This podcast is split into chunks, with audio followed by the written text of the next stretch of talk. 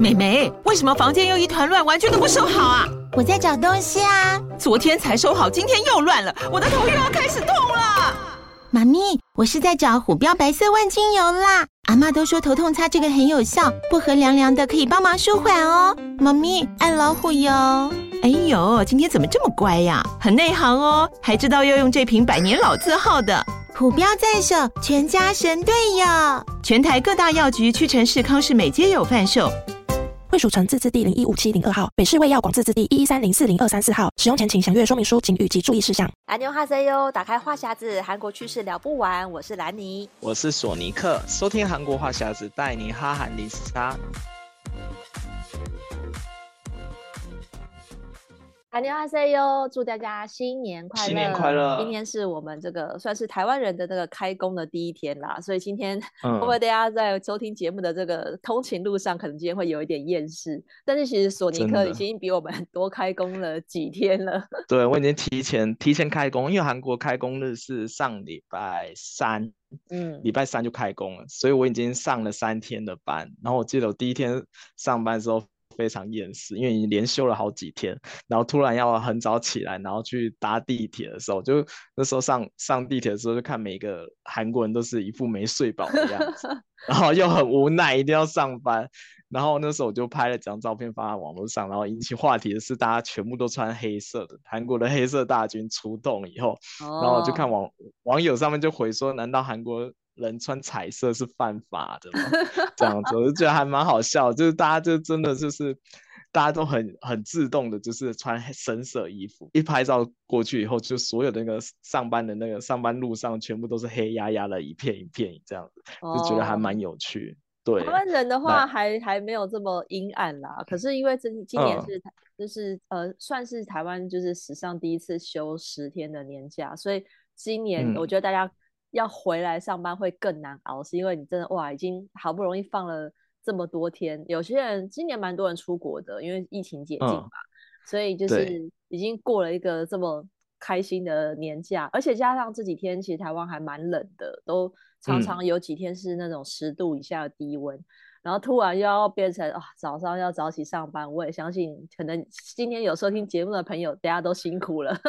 就是要对，但很难很难起床。因为我记得我前面几天我都睡到自然醒，啊、就是过年的时候，嗯，对，然后就突然有一天你要就强迫自己起来的时候，真的是很不愿意这样子。我前一天还特别记了很多闹钟，就怕自己就 是会睡过头，你知道吗？对，对没错。然后像我们韩国话匣子呢，嗯、我们是其实也是在过年的时候，就是先停播一集的，跟大家一起好好过年。那今天的这个播出的这一集，就是我们一百集的这个这个单元，哇，已经好难得一下就一百集。突然回想这一百集也是很不容易耶，因为我们从二零二一年的二三月开始嘛，到现在二零二三了，然后瞬间就一百集。嗯、因为其实我们每个礼拜几乎是每个礼拜这样子，呃，就是就是隔隔海录音，然后也哎也也也坚持到现在，所以可能大家呃有一路陪伴我们的这个老听众呢，可能有发现像。呃，兰妮也是最近才发现说，哎，我们好像最近的那个广告植入突然有多了一些，就是你可能听到我们每一集的这个片头的前面都有被植入一些不同的广告，那也希望大家可以多多支持啦，嗯、就是因为 我们这个节目也算是。我们也也已经坚持了蛮久，但是基本上呢，现在还是做兴趣为主啦。要靠这个赚钱有一点困难，希望大家就是可以多多帮我们收听前面的集数，然后也可以多推荐朋友来听。那我们今天除了会回顾我们之前的一百集的这个内容呢，嗯、最后也会回答一下我们这个听众朋友的问题。那就请大家持续锁定。嗯、那首先呢，先来讲一下，就是其实我们这两年哦，嗯，比较热门的一些集数的话。大概都是一些跟台湾、韩国的这种文化差异比较多的，对不对？对，我像像最近有一集那个韩国的饮食 DNA，就那一集还蛮，我其实我录的时候没有想到，就是回响会那么大，就后来发现它的收听率还蛮高，因为我后来发现很多是后来才加入我们的嘛。其实我一开始一直以为是我们第一季准备的节目比较精彩，说实在的，对对，就准备比较 多，其实准备比较多，后面、嗯、后面集数比较多，就是一个话题，然后聊天的时间比较长。对，然后像这个饮食 DNA，那时候我还觉得，只是觉得，哎，生活上一些还比较特别的地方。哪一个？应该是我们跟印象深刻的，就是推荐了很多，就介绍了韩国人平常跟台湾人吃饭一些不一样的地方。嗯、因为可能大家呃有去过韩国或没去过韩国的，你看韩剧也大概知道说他们常常就是韩国人就一定要吃泡菜嘛，然后可能是、嗯、然后还有喝冰水。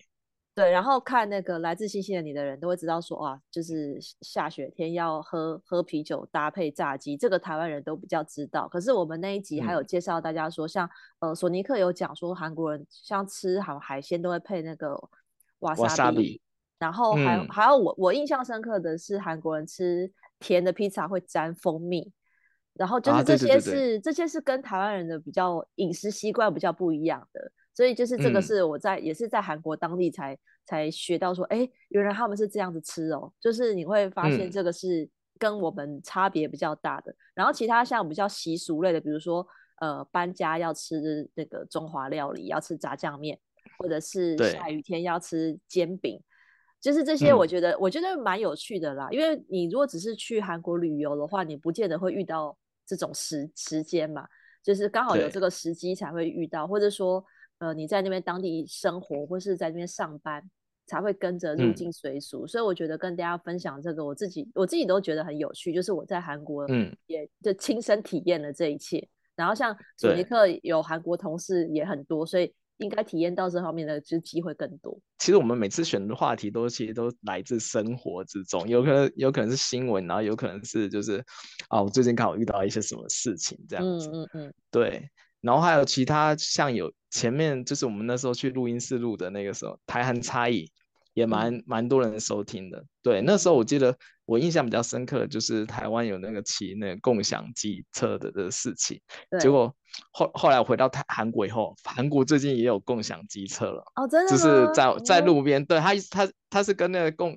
共享的那个电动滑板车是同一家公司出的，嗯、然后我就前几天走在路上以后，哎，发现哎，没想到韩国竟然跟进有共享机车，但是因为它现在才出来嘛，嗯、韩国现在天气非常冷，所以我还还没有看到有人骑着它上路过。哦，对，我觉得共的，对啊，我觉得共享机车跟像。电动滑板车在韩国就是会因为气候的影响，就是影响到大家使用的程度，就可能大家天气冷也不会想要在上面骑那个会更冰这样子。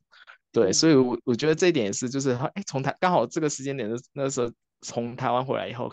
觉得很新奇，然后哎，韩国也最近开始陆续出现，我觉得这还蛮特别的。对啊，然后像我们其实蛮常聊，就是台湾跟韩国物价的这个议题，也还蛮多人关心的。因为像就是现在通膨嘛，然后很多人都会比较说，哎，台湾什么东西涨价了，然后韩国什么东西涨价了。我发现我们过去这两年其实谈谈过不少次，比如说我们会比较哪些东西是台湾比韩国便宜，这个也是我觉得我们两个都很深刻的体验。嗯、因为比如说，呃，索尼克那时候是讲说韩国的笔电。笔电对，因为你台湾的笔电价对比价两边的那个品牌跟价价位，发现其实在在台湾买是划算的。对，因为台湾有双 A 嘛，双 A 牌，双 A 牌在韩国 买的话，就是比台湾贵很多。而且台湾的机型也比较丰富，而且韩国的话，因为感觉是被三星跟 LG 垄断了，所以韩韩国的笔电的价位会比较贵一点。然后还有就是大家来韩国旅游一定会很深刻感受到韩国的真奶非常偏高，台湾的又便宜又划算，对对，嗯、大家如果来韩国旅游的话，一定会一定会看到，对。不过现在台韩国人也慢慢接受，就是韩珍珠奶茶这么这么贵的价钱，因为是每一家都卖这么贵吧？韩、嗯、国有没有哪、啊、哪一个品牌的是卖便宜一点的？啊，有有有，最近也开始有几个比较平价的茶，八公茶，然后它是走平价路线，但是一杯也要八十块台币。以上珍珠奶茶，oh.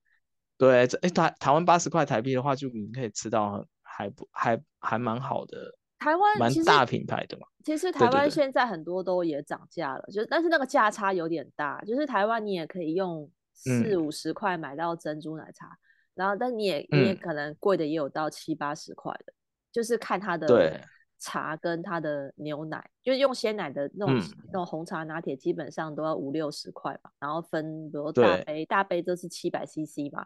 所以就是对，基本上。但台湾买不是都是七百 CC 吗？我记得台湾已经很少，已经淘汰五百 CC 这个。也有中杯，还是有，还是有中杯啊？是吗？对对对。因为我记得我我回去台湾点的时候，我没有跟他讲大小杯，他都直接给我大杯，就七百 CC 的。嗯，有些店家是只有一个 size，然后有的还是有中杯。因为像我有时候只是晚上想喝大杯，我喝不完，我就会点中杯。可是我发现呢。呃，我不知道韩国是不是这样，因为我在哎，韩国应该也是，因为我在台湾发现有几个品牌，它是呃，本来比如说大杯七百 CC 是六十块好了，你如果点成热饮的话，你要改热饮，它就会立刻变成中杯的 size，然后一样的价钱。啊，对对对对。我那时候觉得很奇怪，我想说，请你加热变成热的就要为什么就要变少？为什么会变变少变贵？我有点难理解这个事情，因为。因为你其实你如果点大杯的冰的去冰，他也不会跟你多收钱，他、哦、也他的量是帮你加到七百 CC 哦，他不是说把冰块捞掉就量减半、哦。可是为什么热的就会变成量要减半？我就这点我就觉得有点、嗯、有点不能理解。可是我后来想起来了，那时候在贡茶的时候，我记得冬天买贡茶，哎，那个热的超级小杯的。哦、韩国有一个，就韩国的咖啡是跟这个相反，韩国咖啡你点热的会比冷的还便宜。热你会比冰的还便宜，冰的会比较贵，因为韩国的、啊、冰块的钱吗？对，冰块的钱。哦。然后而且我不知道为什么，就我每次，因为我最近天气比较冷，我就点冰的美式咖啡。对。我每次都觉得它没有装嘛，我就觉得很轻。我就感觉它好像变少，是不是？我我我点热的，热的，热的，热的，热的，热的，嗯嗯。它因为它可能是怕溢出来还讲，它不会装到就是最满的那个线，它可能会就变八分满或九分满的那个线。对，我就感觉好，但是它但是韩国的那个，呃，有些店的那个热的美式会比冰美式还便宜，就热的会比比冰的便宜。因为其实其实我觉得也合理，因为热它只是加热水而已啊，它热水多给你一百毫升它也没差啊，嗯、就是对，我就觉得。但台湾的话，咖啡热热的跟冰的都一样价，但是韩国的话有些热的不便宜。我发现有一些那个内用的咖啡店有价差，也是冰的比热的。哦，真的吗？有，我有遇过哦，真的、啊，它就是差十块钱。比如说，冰的拿铁要一百六，然后热的是一百五，就是会差个十块。我那时候也不太能理解，想说冰块是有多贵，就是为什么要冰的就比较贵。哦、但是，但是换成茶的时候，我就不能理解，说为什么我点热饮就变中杯了，就是量会不会热的它现煮，然后那个冰的话，它就可以了，可能那个茶就是放了放了。因为因为我记得他们那些茶都是热的啊，他们放在那个就是呃。在在在饮料店那个茶都一壶一壶的嘛，那个里面其实应该是热的，哦，然后他们都是加冰块去把它弄成冰的。嗯，所以我猜，我就觉得那个茶本来就是热的，但是它要加热的是牛奶的部分，但是只是加热而已，为什么会量变少？然后我所以，我就会刻一点原本没有那么贵的茶，因为它有些茶可能，嗯，可能原本就比较贵，然后。变成热的 又变比较小杯，我就觉得那这样我好像亏到。嗯、对啊，我觉得就是有有有些品牌是这样，但大部分都还是维持原来的 size，或者是说像你不是说那个韩国的珍珠加的非常少嘛，嗯、就是都对一层的，真的很贵。台湾那算是大，而且还不太足。嗯，台湾很大方，欸，给的很多。嗯，而且好像可以再加加料，不用钱。就是台湾，呃、那时候要要看品牌，有些有些有些是呃加大杯的话珍珠不用钱，可是有些品牌是加珍珠要加十块，然后有些料要加到十五块哦。所以就是一样是看品牌，嗯，可是我觉得好像大家还是，如果你真的很很喜欢这一家的话，你还是会愿意嗯花这个钱去喝，嗯。如果它真的比较好喝的话。嗯嗯，所以我觉得，但是现在现现在韩国很多咖啡厅基本上都有蒸奶这个选项哦。但是我劝大家来的话，不要去咖啡厅点蒸奶，因为他们的珍珠都是用那个微波珍珠，它不是现煮的。就大部分的那种咖啡厅就很难吃，然后而且量都很固定很少这样子，然后它的那个茶也泡的不好。对，就是有的是。因因为我之前看那个北大棒，就是白中原的那一间，嗯，他就是很更没诚意，他就直接已经先冲好一大桶的奶茶，已经兑好一大桶的奶茶，哦，直接倒，然后这样子。所以如果我来韩国的话，我真的觉得就是好喝的 真奶又便宜。他如果他他这个做法有点像以前的那种快可丽，哎，就是直接一桶是做好的，那就好喝啊，对啊，而且还卖的很贵，然后你就是刚来的人一定会觉得不习惯，就是会被气到。在刚来韩国的时候去去买真奶，一定通常台湾人都会被气到，就是说啊，怎么会这样？对，对，嗯，所以我觉得，我觉得如果大家只是短期去旅游啦，可能可能会大家会比较想要只是喝韩国的咖啡或者吃韩国食物，可能不可能就会想说，反正回台湾就可以喝真奶，就就算了。但是如果听我们节目想要比较一下韩国真奶到底多贵或是不好喝，嗯，我觉得大家可以体验一下，就是到当地，其实其实贡茶是好喝的啦，只是他真的他就觉得好贵哦，嗯，然后我就我就性价比很低。对啊、嗯，尤其是那个冬天的小杯到，我觉得很夸张，就是大概五口就喝完了。所以我都我都印象很深刻，就是我明明就是很想要喝，因为冬天太冷了，我不会点冰的。可是我看他热的那么小杯，嗯、我真的是有点喝喝的很心痛。就那一杯可能才，我觉得好像才三百 CC 就要卖我台币一百多块，就这天价。对，所以我觉得就是大家其实呃有去过韩国跟。就都可以比较一下我们在节目中讲的这些，嗯、比如说台湾跟韩国的这个物价嘛。就像我那时候有提到说，我觉得台湾的卫生纸比韩国的便宜很多，所以我每次如果有朋友来韩国找我，我都会托他们带 带那个抽取式卫生纸。对对对，因为抽取式的抽取式的卫生纸面纸这种在在韩国算是贵的，因为韩国都是用卷筒为主。嗯、其实卷筒卫生纸在韩国就是普遍，所以你去那种卖场，哦、基本上它都是。都是卷筒的吧？嗯，而且你有时候去韩国的餐，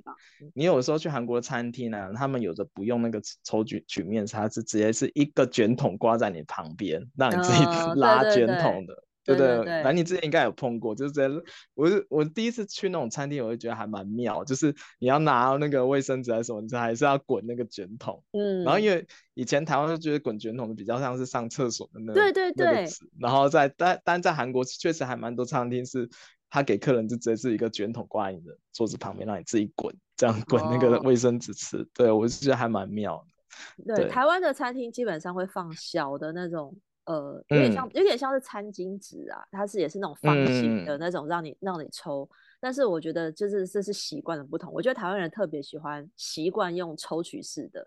所以就是抽的很习惯。嗯、卷筒我不太会用，或是说卷筒的量我有点难估，嗯、因为那时候在韩国是。就是厕所的话，你就是势必要买卷筒的。可是我很难估那个量到底要，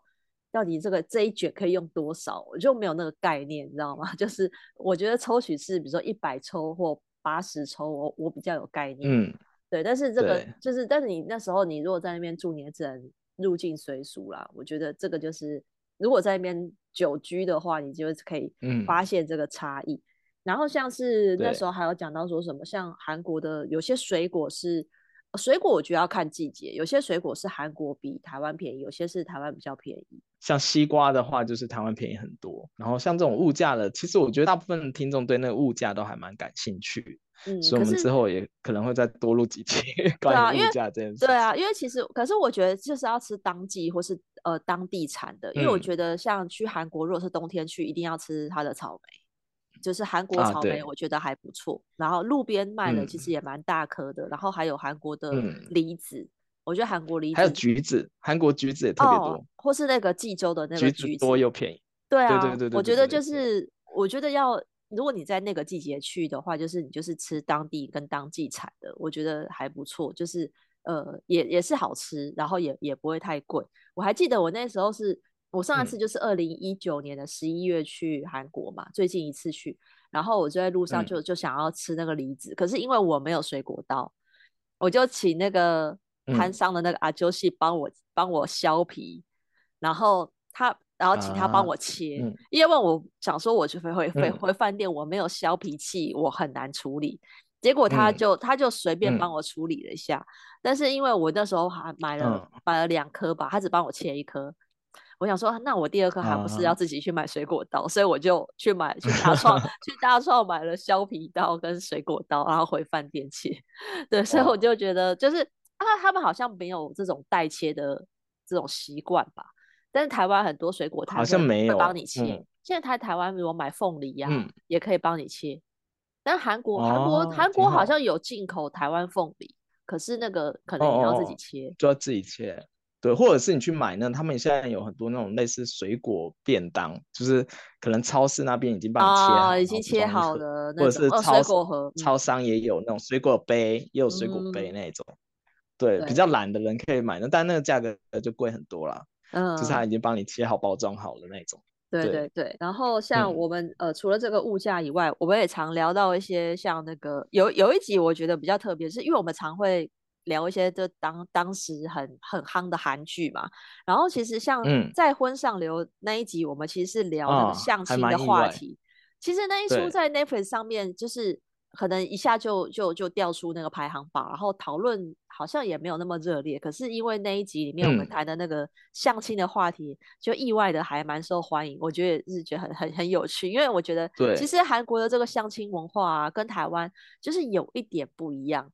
我觉得，我觉得这个还、嗯、还可能，因为尤其他们那个平平等的那个，就评你的是第几等级，对对对，对，对那个我觉得还蛮妙的。就是我们这个相亲，因为我们听众很多都是都是女生嘛，我觉得大家对这个很很有兴趣。就是像韩国人对于这种相亲的，他们要缴会费啊，然后要要看你的等级去配对到什么样的、嗯、的对象。我觉得这个这个制度是对我们来讲是比较。嗯，比较不一样的，但是也可以观察得出来，就是在韩国这个婚姻市场，嗯、我觉得这个，而且他们婚友。婚友社很多会开发 APP，然后或者是开发什么会员、啊啊，而且都是变成很大的那种，所以你有时候是走在那个地铁上都可以看到他们的婚友社的广告，对，对对，就是那些 App 的广告，这样子怎么加入这样子，然后还、嗯、他们会。费也不便宜哦，就是那如果你要你要去跟他们约会或者什么，他还有分等级。你要这假如说你是第八等，嗯，你要跟第七等约会，你可能还要多多付付钱才行。对对对，就是有些婚友社每个人规矩是不一样，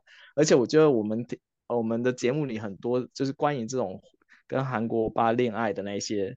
的集数的收听率也很高，因为其实还有一集是那个大 S 的那一集，哦、大 S 的那一集，结要结婚的那时候，嗯，收听率也很高。对，然后我就突然想到，我们之前还其实更早期有的那个渣男系列，就连录两集的那个，是我们很就是也是突然那个时候暴增收听率。嗯、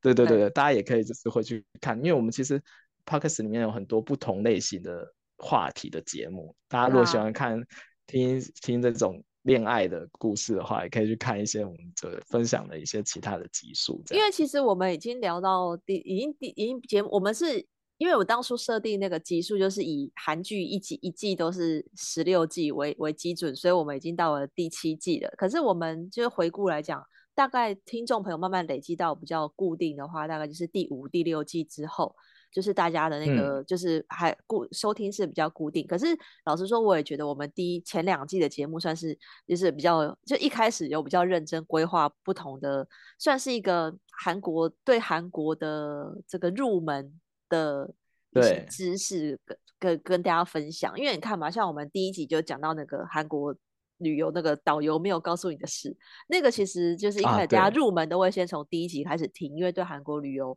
有兴趣的人会先听。嗯、然后我们也讲了几个那种，就是什么呃美美妆呃什么呃那个化妆品假货啊，然后还有啊对对对对对对那一集也还不错，就是还是很多人不知道这件事情，就是你去韩国旅游会买到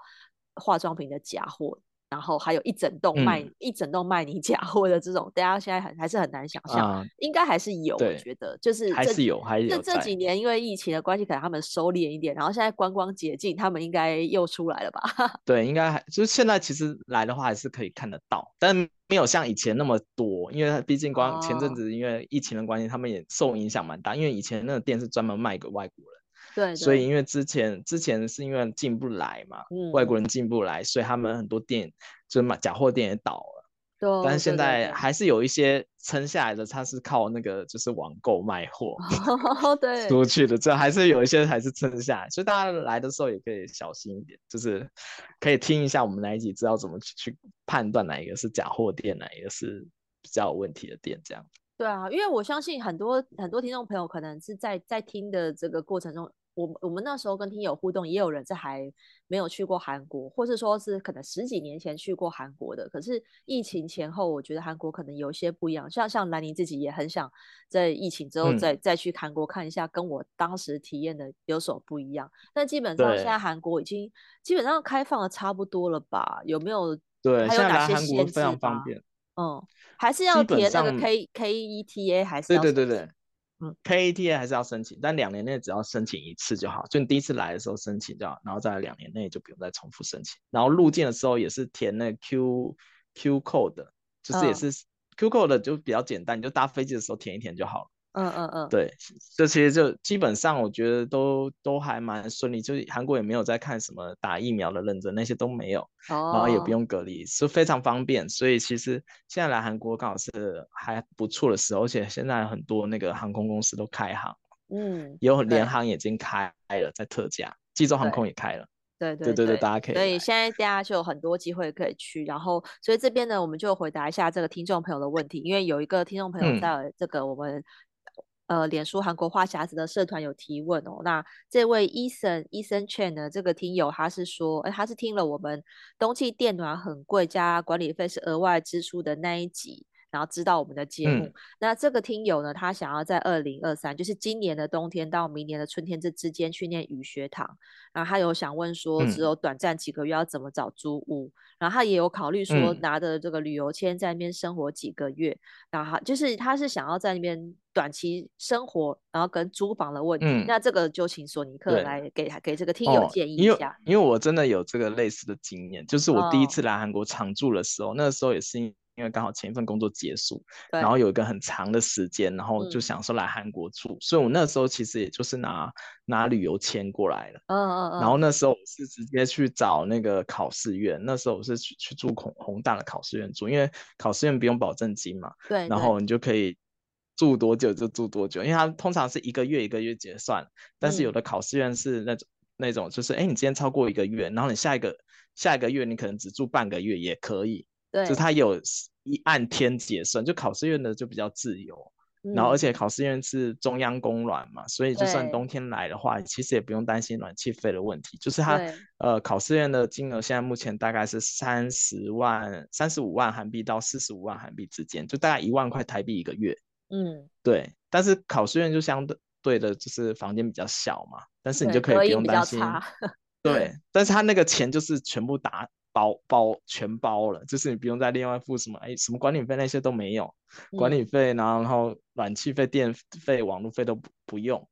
就是他你就只要哎，就一个月就抓预算在一万一万块台币就好了，然后你就可以就解决住的问题，然后有时候考试院还会给提供免费的泡面、免费的白饭泡菜这样子，就就、啊、就会让你比较省钱，嗯、对，但是如果你要就是比较好一点，考试院也有。因为我看他上面写说可能会去，我感觉他应该是会去读，住住在那个新村那一带的感觉。去如果读西江的话，嗯、那那那边的话有一些是比较专门 for 高级一点的考试院，高级一点的考试院的话，它房租比较贵一点，它的房间也比较大一些，会比较好一些。对啊，其实我我也是建议，就是、嗯、因为考试院对于这种短期居住人真的是。尤其是外国人，就是太方便了，因为你也不需要缴那种高额的保证金，嗯、然后你甚至跟他谈一个月，你只是待一个月、两个月、三个月都可以跟他谈，就是这种这种短期，就是你就不用有负担，说好像我一次要付我半年的费用，然后我都要提前回去怎么办？因为我那时候也考试员，我也是先跟那个阿周西说，我只要先我先付一个月，然后第二个月我我再、嗯、我再跟他说，那我再续住。就是那个弹性是比较大的啦，嗯、然后加上去的时间是冬天，真的是如果你要自己负担那个瓦斯费的话，真的是 开销很大。那我觉得就是考，嗯、只是说考试院它有时候是中央供暖，所以它可能没有那么暖，但是也不至于冻死啦。我觉得要看那考试院大叔看大不大方，有些有些考试院真的会节省暖气，然后可能可能他就会间歇性供暖。这 这真的会有，对对对，所以我觉得这个这个是会，因为因为主要是考量到冬天会很冷这件事情，暖气可能就会是一个考量。可是基本上我觉得，因为考试院，因为这是看主要还是看预算。如果说这个听友你的预算，比如说你可以抓到一个月一万五，那我觉得可以找到好比较好的考试院的的租房。嗯、然后如果你是、嗯、因为因为因为他如果不是念语学堂，可能只拿旅游签生活几个月，嗯、旅游签就通常就是九十天嘛。九十天说真的，你要去租什么样的房子，基本上都蛮困难的。但我觉得如果只有三个月的话，那真的就是考试院还是最好的选择。然后像或者是说预算多一点，也还有一种合合宿的形式，是不是？合宿房，对对，合宿房也可以找，但合宿房通现在通常至少要六个月以上才会接。哦，对，但是如果大家预算多一点的话，你可以去找民宿跟他谈是包月的。因为现之前很多因为疫情的关系，他们都有推那包月的方案，这样子算下来一个月大概是三万韩币的预算。但是像、oh. 像那种你你去民宿包月啊，或者像我前阵子去明洞的一些酒店，他们有包月的装方案，那些也都是全包的，然后品质会更好一些。嗯嗯嗯。对，而且像很多民宿他们其实都会中文，所以你也可以再跟他们去谈，或者是哎你你可能要一次住三个月，可以杀一点价格下来。嗯对，啊、对对，如果你预算比较充裕的话，可以选择住民宿或者是住酒店包月房。我觉得这两个就基本上都还不错。嗯，所以还是哎，但是如果是念语学堂，有没有机会申请到宿舍啊？现在那种还有公公宿舍可以？要看要看学校，比较热门的学校，我听说那个宿舍很难申请。哦，对，嗯，所以所以大部分的人呢还是会就是先先找个备案去住考试院，而且。呃，以宏大、新村、梨大这一带啊，考试院其实非常密集，非常多。嗯、对啊，对，大家不用担心说呃很难找，就是大家可能去往以前就可以去很多很多的考试院这样。对对对，或者说像我们如果这个听友呃不太清楚考试院是的那种租屋形态的话，也可以回头听一下我们第一季。第一季的第六集其实就很深入的谈了一下，嗯、一整集都在讨论考试院是一个什么样的环境跟它的居住条件，就是可以建议这个 Eason Chen 这个听友可以回去我们第一季第六集也可以听一下。嗯、然后我们再回答一位是 Hilda Wu。Hilda 的问题是想问兰尼跟索尼克有没有想以 Podcast 为主要的收入来源当正职？很喜欢我们的组合跟节目内容。嗯、首先呢，先谢谢 Hilda 对我们节目的支持。嗯、但是呢，基本上我们现在因为兰尼跟索尼克都还是有正职的工作啦，那所以我们基本上是是以也以周更为主，就是每个礼拜一早上更新。那如果要变成正职，嗯、我们有可能要变成日更，每天录音。对，是基本上因为现在帕克斯有点还是基本上它的呃获利的来源非常的少，就是现在大家听到我们节目多少在片头有一些广告植入的这种，嗯、但是呢，他可能呃可能我们都买。连一杯咖啡都 还还买不到的这个金额，所以也是希望说大家如果喜欢我们的节目的话，就是多支持一下，可以再回去多听我们的这个、嗯、呃其他的先前的集数，可以帮我们增加一下这个收听收听次数。那当然也希望大家可以多帮我们找一些干爹干妈来赞助啦，然后也是希 望可以或是多多加入我们这个社团，壮大我们的社团，所以我们可以给大家更好的这种，嗯、像是不管是我们的抽奖啊，然后像我们有一些广告。交换其实也很感谢，因为有这么多的听友的支持，所以也有很多包括出版社或是一些厂商有看到我们节目，所以会也也提供我们一些广告交换。但是如果有实质的这个。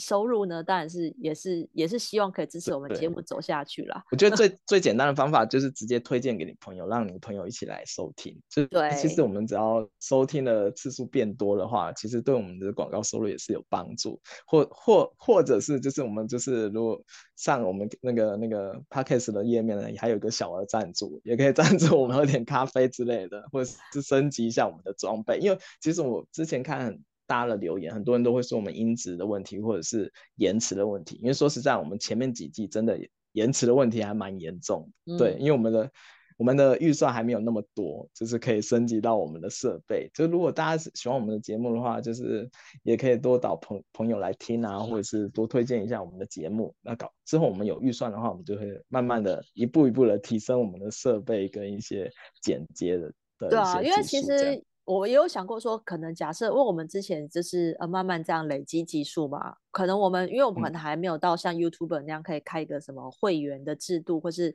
订阅，但是其实 Podcast 这个机制它也还没有一个真的是呃让让这些 Podcaster。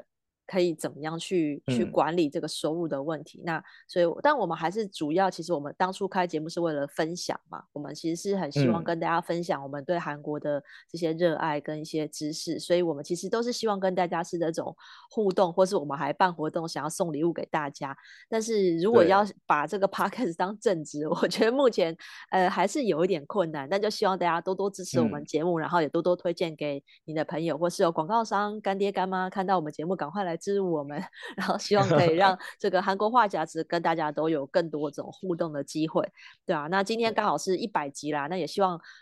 我们现在希望可以